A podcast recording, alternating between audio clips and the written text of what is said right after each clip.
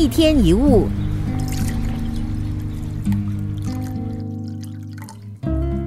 追求完美并没有错，但如果因为无法容忍一点小瑕疵，那就过头了。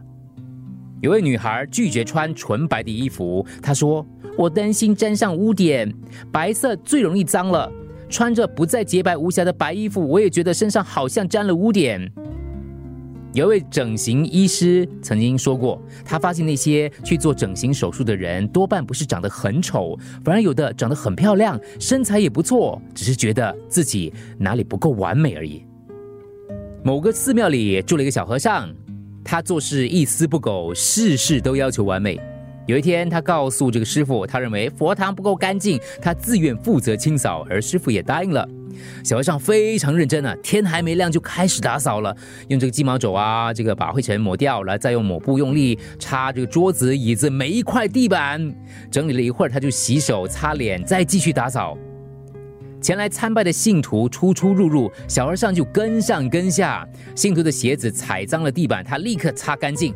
呃，从椅子呃站起来的话，他立刻去擦椅子。一直到深夜，小和尚才告诉师傅。我把佛堂扫干净了，请您过来看看吧。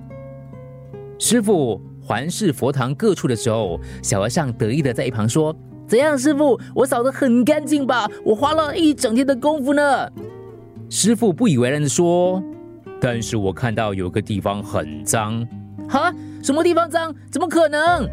师傅伸出手指指着小和尚：“你的心很脏。”你嫌佛堂脏，嫌信徒脏，为此浪费了一整天的时间，心里堆满了尘埃，却不自知，还不够脏吗？事实上，他在意的细节真的没那么严重，别人可能觉得没什么大不了，他却接受不了，这就是所谓的完美主义。这个世界本来就不会十全十美，我们永远不会到达一个尽善尽美的地方。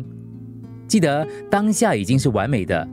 要拥有美好的生活，并不需要特别修正什么，而是要放下那个执着。那你现在就是美好的。再美丽的花园当中也会有杂草，这就是自然，自然就是美。当你学会接受不完美，那么瑕疵也会变成另一种美。一个真正完美的人，不应该总是找问题、挑毛病。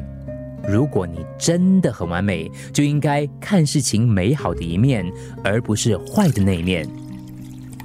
一天一物，除了各大 podcast 平台，你也可以通过 SBH Radio App 或 UFM 一零零三 SG Slash Podcast 收听更多一天一物。